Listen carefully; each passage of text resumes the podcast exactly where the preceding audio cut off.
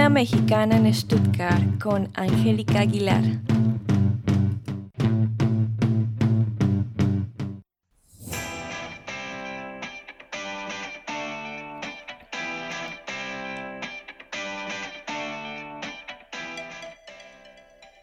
Querido público, bienvenidos a esta su radio hispanohablante y a este podcast en español.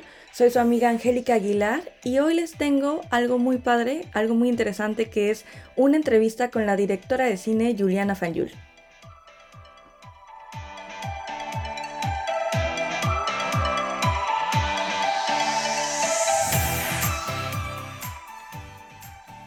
Les saludo desde la cabina del Freies for Stuttgart, el 99.2 FM de esta región, de esta región suava al sur, al sur de Alemania.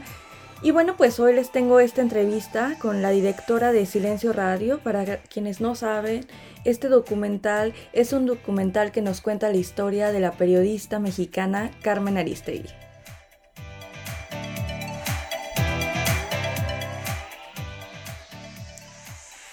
Y bueno, pues como ustedes ya saben, Carmen Aristegui es una figura muy importante periodísticamente hablando y también en el lado de como defensora de los derechos humanos en México tras diferentes injusticias que como ustedes ya saben vivimos, vivimos o viven en este país.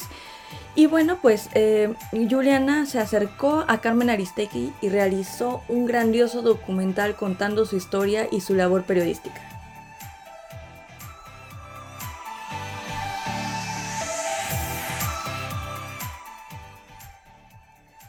Y bueno, pues por otro lado, Juliana nos va a contar todo acerca de cómo, cómo, cómo vive ella ahora, está ahora en Ginebra, Suiza, ella estudió en Cuba, estudió en, en Suiza también, tiene una muy buena formación como cineasta. Y bueno, pues ahora también este documental se va a presentar en el Dogfest de München. Mañana empieza, mañana el día 6 de mayo hasta el 24 de mayo. Y esta película, este documental va a estar disponible para todos aquellos que deseen verla online. Eh, hay que tener mucha precaución porque eh, hay que registrarse antes de, de, poder tener acceso a esta película. Entonces tienen que hacer ustedes el registro online y después se pueden comprar los tickets. Solamente hay disponibles 400 vistas, entonces por eso se tienen que apurar porque ya hay mucha gente que desea verla. Y pues bueno, pues ya como les había contado, esta, esta película trata de, de, reflejar un poco la realidad mexicana, lo que están viviendo muchos periodistas. Eh, la película empieza con una manifestación del gremio periodístico ante la Secretaría de Gobernación, donde Carmen Aristegui también fue invitada a dar un discurso. Esta manifestación se, dio tras la muerte del periodista Javier Valdés. Esto fue en el año de 2017. Sin embargo, el, la, producción y el, rodaje del documental empezó ya desde 2015 cuando Juliana decidió buscar a Carmen Aristegui después de que su programa de tantos, tantos años fue censurado y ella tuvo que salir de la radio Posteriormente creó su canal eh, online que es Aristegui Noticias. Y bueno, pues hasta ahora se ha mantenido porque bueno, la, voz de Carmen Aristegui es muy importante en México y es una de las voces que nos cuenta con objetividad y con mucha investigación periodística, con un trabajo excelente, lo que está pasando en México. Y, y pues bueno, los dejo con, con el tráiler auditivo de este documental y posteriormente les, les dejo la entrevista con nuestra querida Juliana Fanyul, a quien agradecemos mucho nuevamente por haberse dado tiempo de, de concedernos la entrevista y contarnos todos los detalles sobre Silencio Radio. Yo soy su amiga Angélica Aguilar y los dejo, los espero próximamente en el siguiente podcast, en, en la siguiente emisión de radio. Y no se olviden de seguirme en, Instagram como una mexicana en Stuttgart y seguir este podcast en Spotify y Anchor como hashtag una mexicana en Stuttgart. Gracias.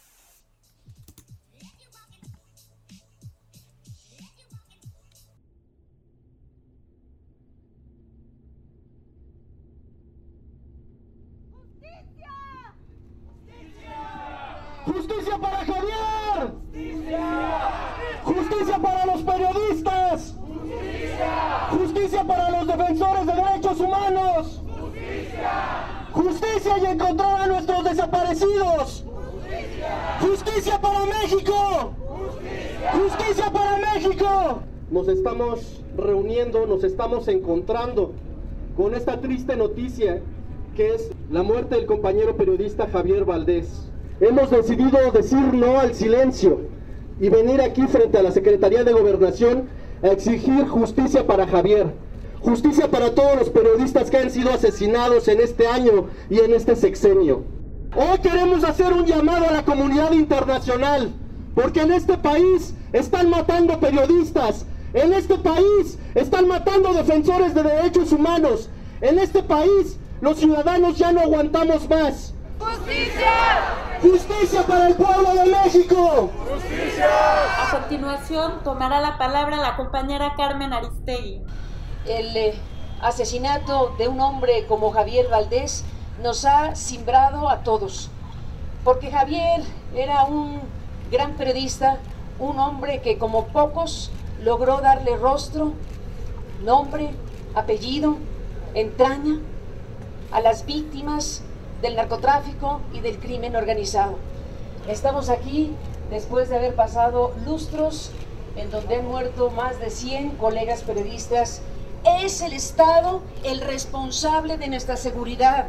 Es el Estado el responsable de que ocurran estas cosas y que queden en la impunidad. Es al Estado al que hay que exigir, ese Estado que se tambalea, ese Estado cooptado, ese Estado ineficiente, ese Estado metido por la delincuencia, es a ese Estado al que tenemos que reclamar. Hoy el retrato de México tiene cara de periodista asesinado. A la memoria de Javier, un abrazo para todos. ¡Justicia! ¡Justicia! ¡Justicia! Carmen, Carmen, bravo. Un comentario. Adiós, Carmen, adiós. A ustedes, gracias. A ustedes, gracias a ustedes.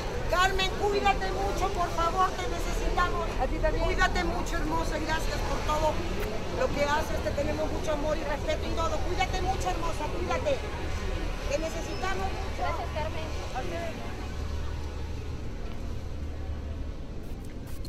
Dos años antes de que mataran a Javier, decidí buscar a Carmen.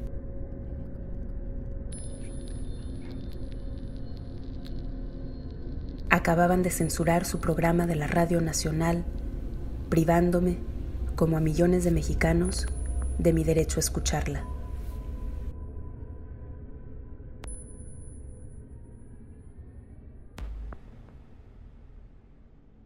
¿Nos puedes empezar contando cómo estás? ¿Cómo te ha tratado esta pandemia allí donde tú vives? Eh, hola, bueno, buenas tardes y muchísimas gracias por la entrevista. Eh, pues estoy yo desde hace algunas semanas en Suiza, en la ciudad de Ginebra, donde vivo desde hace algún tiempo. Sin embargo, pues me repatriaron de urgencia porque eh, estaba yo en Cuba y después en México y me tocó un poco los inicios de esta pandemia ya y finalmente pues entendí que lo mejor era estar en casa porque es una consigna mundial.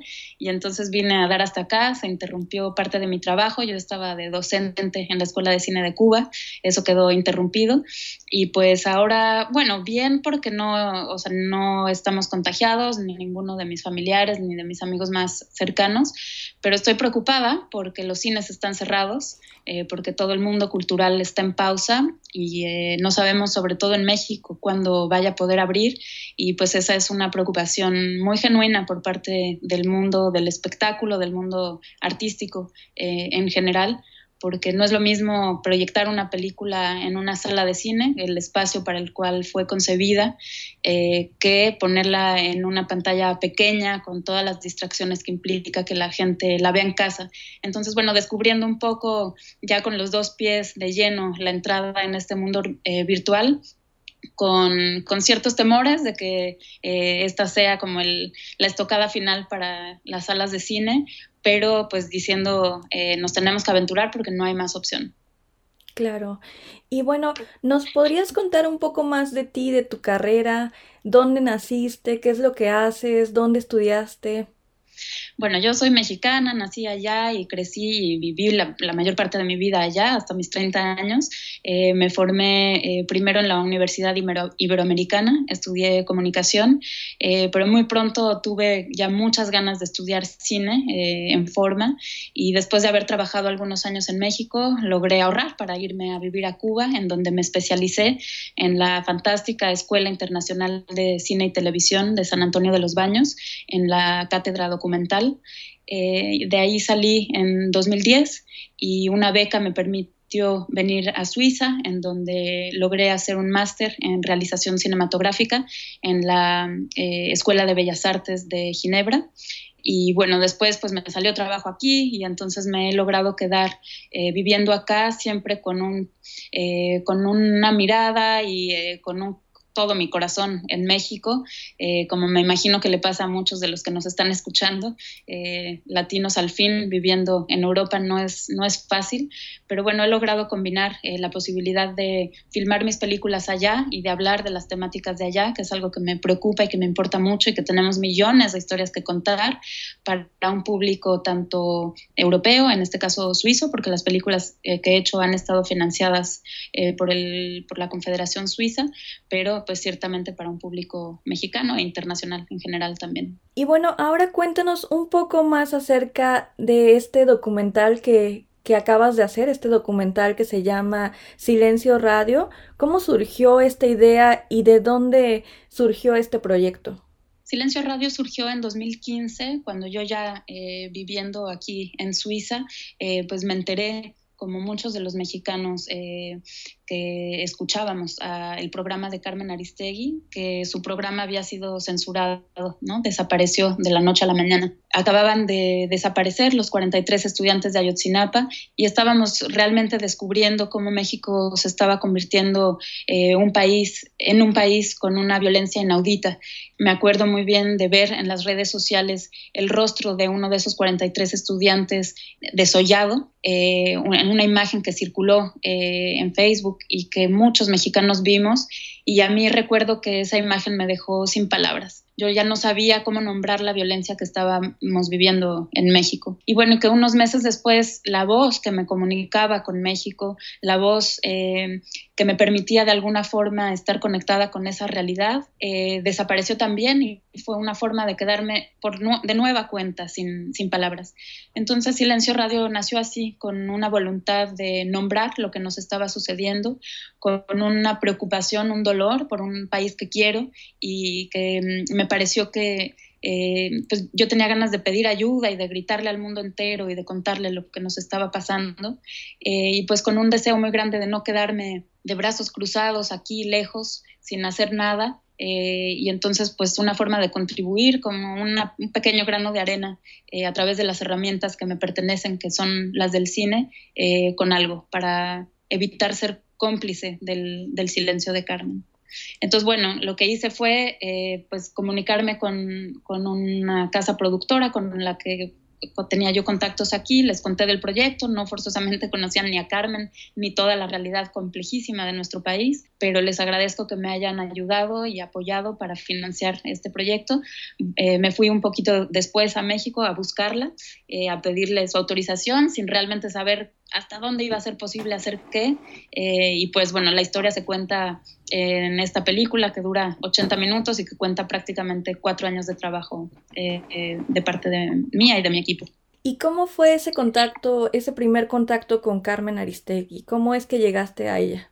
Me tardé un poquito en llegar a Carmen. Sinceramente, pues empecé a echar mano de los contactos que yo tenía, habiendo estudiado en la Ibero, había yo conocido a sus antiguos productores, pero no era tan sencillo. Eh, y pues no había una oficina forzosamente en donde saber, ¿no? Saber que la podía, la, la podía encontrar. Y se me ocurrió que pues el programa de CNN en el que ella tiene un espacio todavía estaba al aire y entonces fui a las oficinas de CNN, logré meterme hasta donde se graba el programa. Eh, ella no estaba ahí, ni había nadie. Carmen en ese momento estaba en Medellín recibiendo un premio fantástico de la Fundación del Nuevo Periodismo Latinoamericano.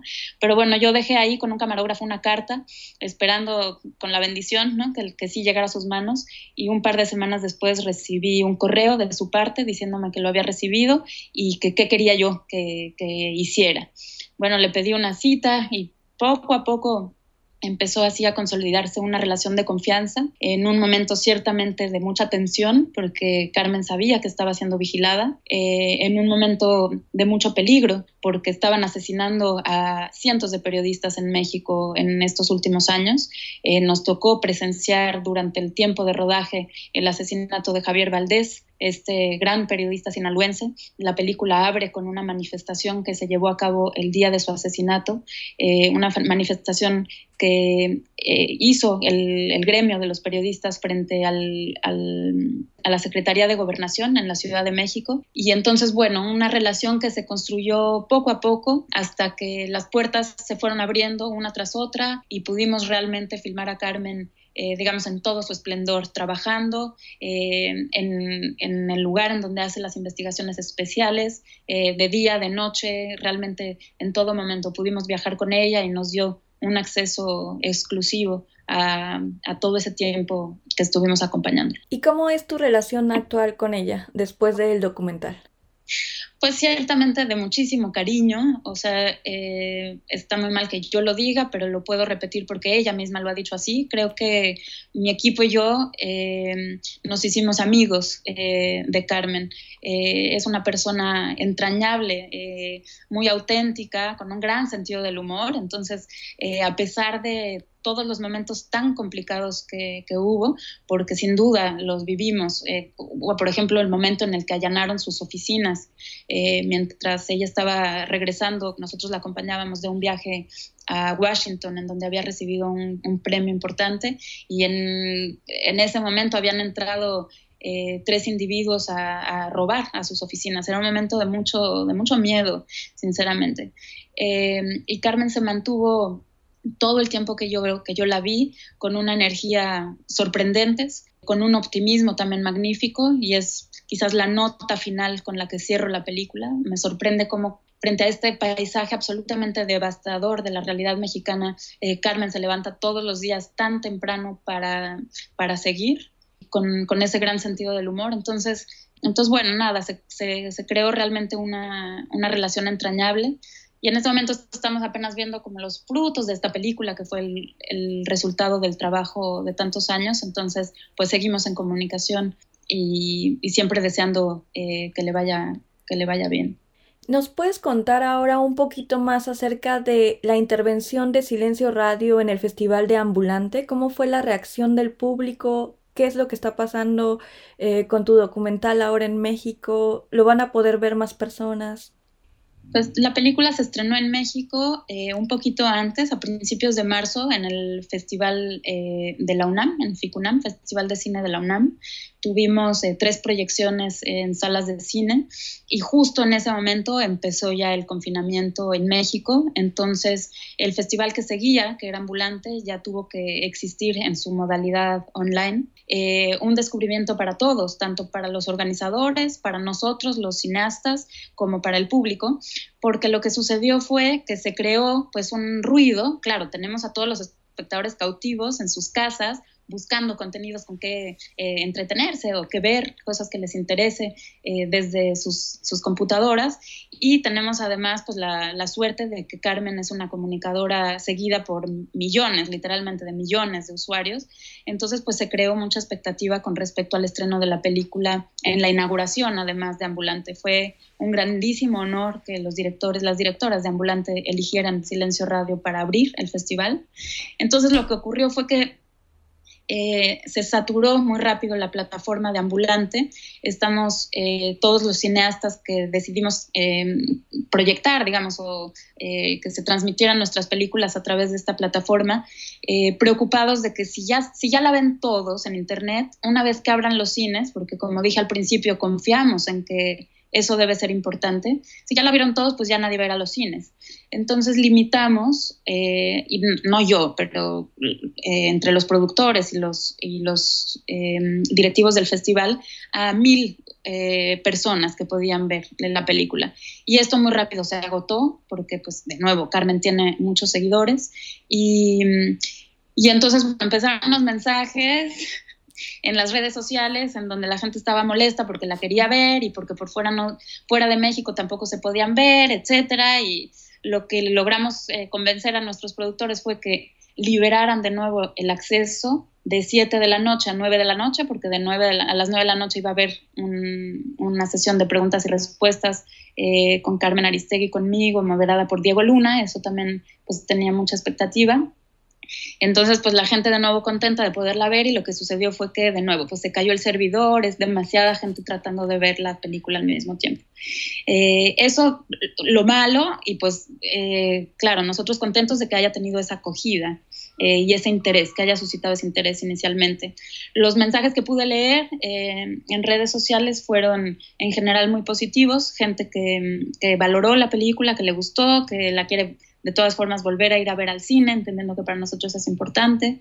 Eh, recibimos comentarios realmente alentadores que a nosotros como cineastas pues nos nutren y nos inspiran para seguir trabajando.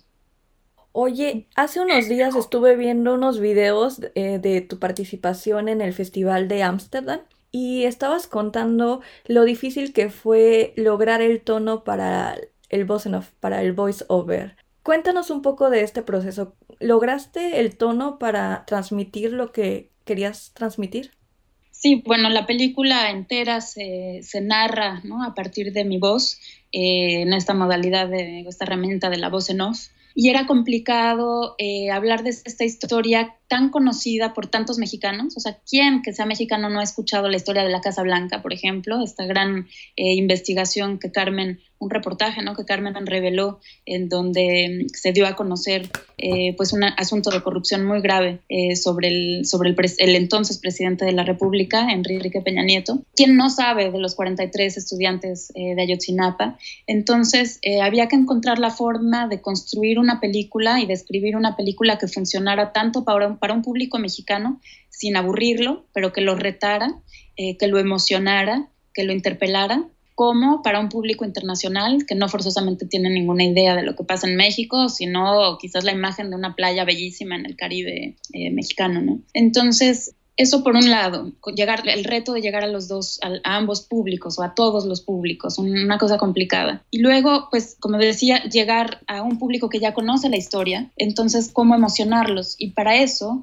para evitar contar una historia trunca, porque yo no podía en hora y media contar todo lo que le pasó a Carmen en este sexenio, era muchísimo, todos los días habían cosas nuevas, pues decidí contar mi versión de la historia. Eh, y entonces a través de un punto de vista realmente personal, de contar las, eh, las cosas como yo las viví, de dibujar a Carmen como yo la pude percibir, fue que, empecé a escribir esa voz en off y a través de, mucho dolor realmente, de ver a ese país eh, muy lastimado, con tantos cientos de miles de muertos, con tantos desaparecidos, eh, con un ya nivel de violencia, digo de nuevo, ¿no? Inaudita e innombrable. Entonces me inspiré de la, de la literatura leí un libro que, escribió Javier Sicilia, este magnífico poeta mexicano, eh, a partir del asesinato de su hijo, eh, una tragedia terrible. Y Javier Sicilia dejó la poesía y escribió, dice él, como último documento, una novela que se llama El deshabitado, que sinceramente no pude terminar porque es una cosa desgarradora, es terrible. Pero eh, un poco con ese inicio desgarrador de nuevo del, del deshabitado de Javier Sicilia fue que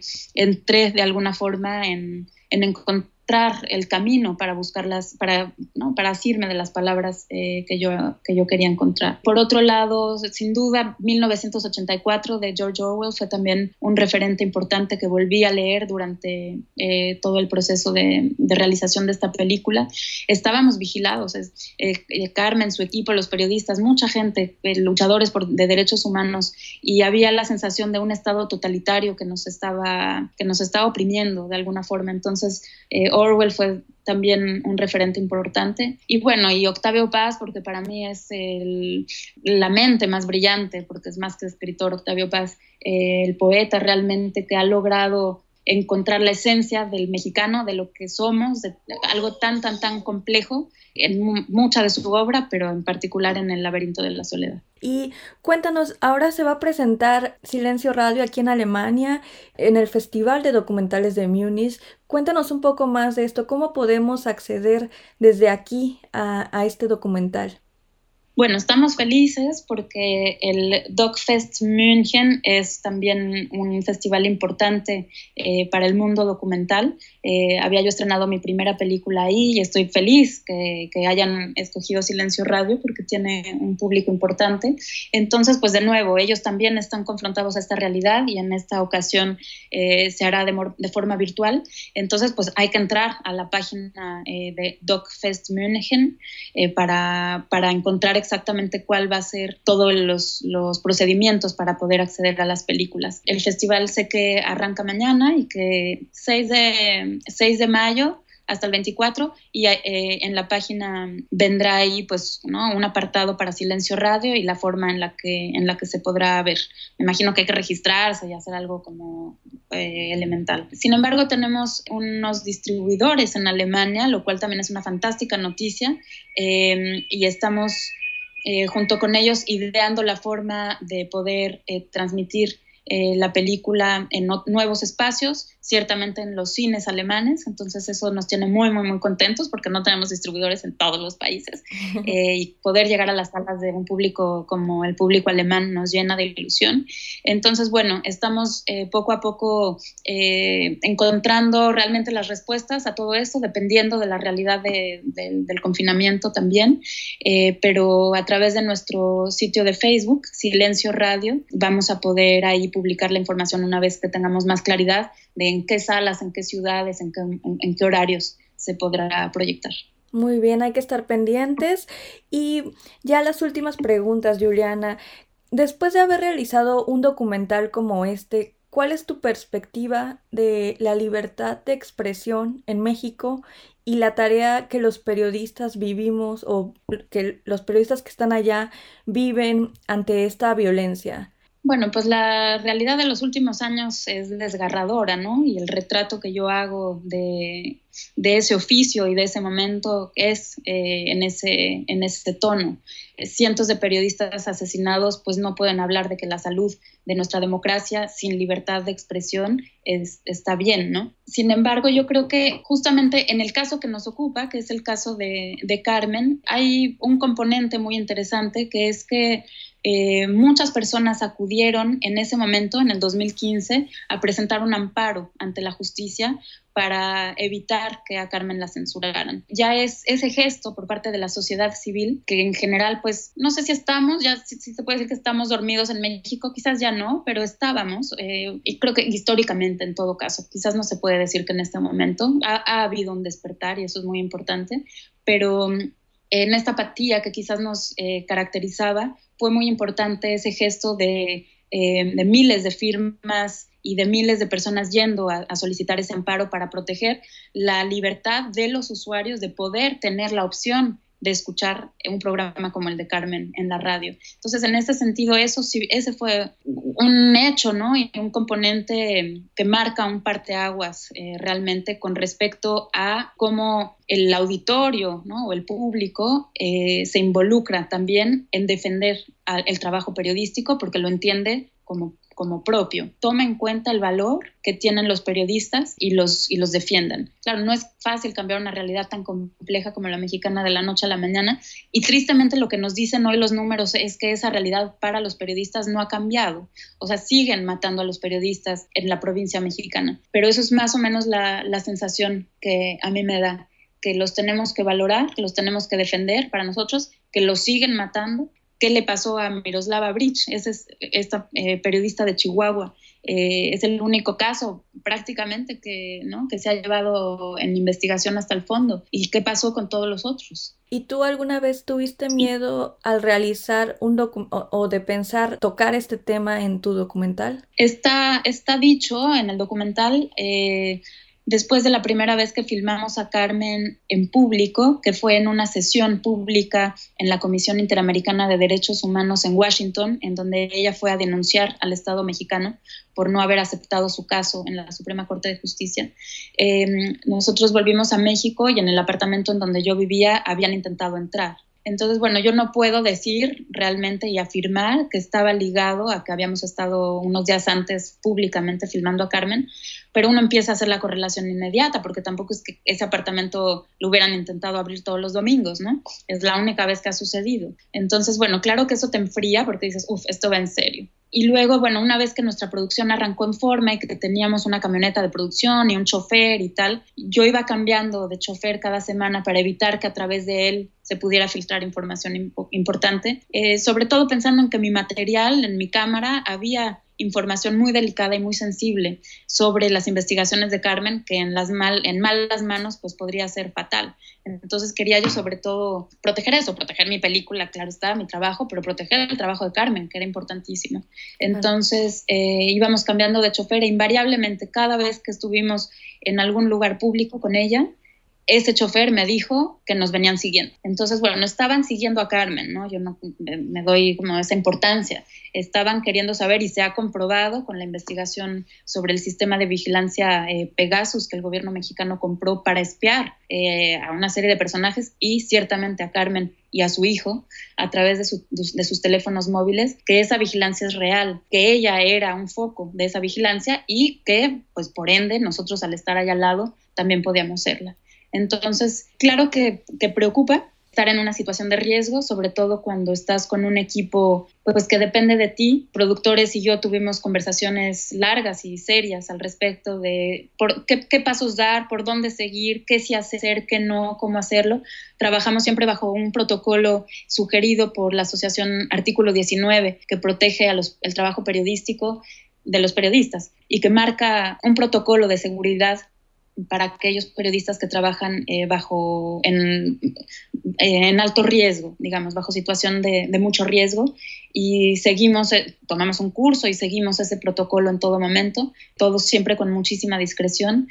Y bueno, no yo sinceramente no llegué nunca al momento de decir quizás ya no valga la pena seguir con la película. Si estábamos filmando a Carmen, a su equipo, que tienen ese valor, ese coraje de hacer las cosas y de seguir, y cuando ellos eran realmente los que podrían estar amenazados, nosotros también teníamos que dar prueba de, de valentía este, y continuar. Entonces, hasta, ahí llegamos, hasta, hasta, o sea, no dudar, pero, pero realmente debatir entre nosotros cómo decir las cosas y tal. Y te puedo decir que hasta el último momento del, del trailer, en donde se, se, decidió qué imágenes y de qué forma entraban, iban a entrar en el trailer, hasta ese momento estuvimos pensando, porque la película toca, digo yo, pisa muchos callos o algunos callos de personajes ciertamente indeseables de la política mexicana, personas que potencialmente eh, podían ver o pueden ver la película y pues queremos evitar más problemas de todos los que ya hubo.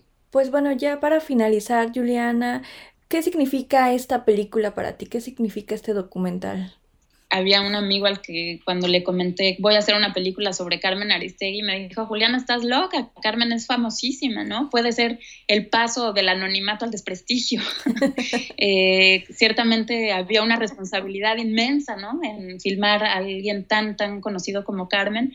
Entonces, bueno, hice esta película eh, pues con toda la voluntad de que, de que saliera lo mejor posible, con una responsabilidad este, ante un personaje tan valioso y tan importante para la sociedad mexicana como ella, eh, una, una, carta de dolor hacia, ese país que quiero y que extraño. Y pues significa, qué sé yo, significa la entrega no solo mía de muchos años, pero de un equipo magnífico que me acompañó. Entonces pues significa una parte de mi vida eh, muy, muy importante. ¿Y planeas seguir con este tema de algún modo o tienes proyectos nuevos? No estoy segura que vaya, que vaya a ser este de nuevo un tema. Pero ciertamente el trabajo eh, que hago está relacionado con figuras femeninas, me, me, interesa el rol de la mujer en la sociedad, me interesan las mujeres sin voces, había hecho yo una primera película que se titula Muchachas, que habla de las empleadas del hogar en la sombra, y mi cine intenta poner luz en aquellas eh, voces femeninas que me parecen trascendentales ¿no? para nuestra sociedad en México. Entonces por ahí va un poquito mi búsqueda. las historias llegan a uno como, como documentalista, uno no las está buscando forzosamente, te llegan como una flecha, te agarran y te llevan durante cinco años en un eh, palpitar de corazón y en un motor que uno no sabe muy bien de dónde sale para levantar estos proyectos que, que no siempre es fácil. Pues Juliana, te agradecemos mucho tu tiempo, te felicitamos por esta maravillosa película, esta este documental que hiciste también con el corazón y, y, gracias a un trabajo tan profesional podemos también ver qué es lo que pasa con nuestra realidad allí en nuestro país, que es México. Y felicidades. ¿Y hay algo más que quisieras agregar? Nada, agradecerte muchísimo a ti por el tiempo, eh, por poder intercambiar a la gente que nos escucha, eh, decirles de nuevo que en Facebook Silencio Radio es como realmente nos podemos eh, comunicar en este momento para darles las actualizaciones sobre las próximas proyecciones, que busquen este, esta página del DocFest Munich y bueno, y estoy yo ahí disponible también en las redes para, para, poder escuchar los comentarios, las reacciones que sin duda me interesan y que si no las encuentro ahora en las plataformas, eh, en las redes sociales, en las plataformas virtuales, pues me quedo sin ellas. Y de nuevo son un aliciente y un alimento esas reacciones del público porque pues la película estuvo, estuvo hecha para, para esa gente.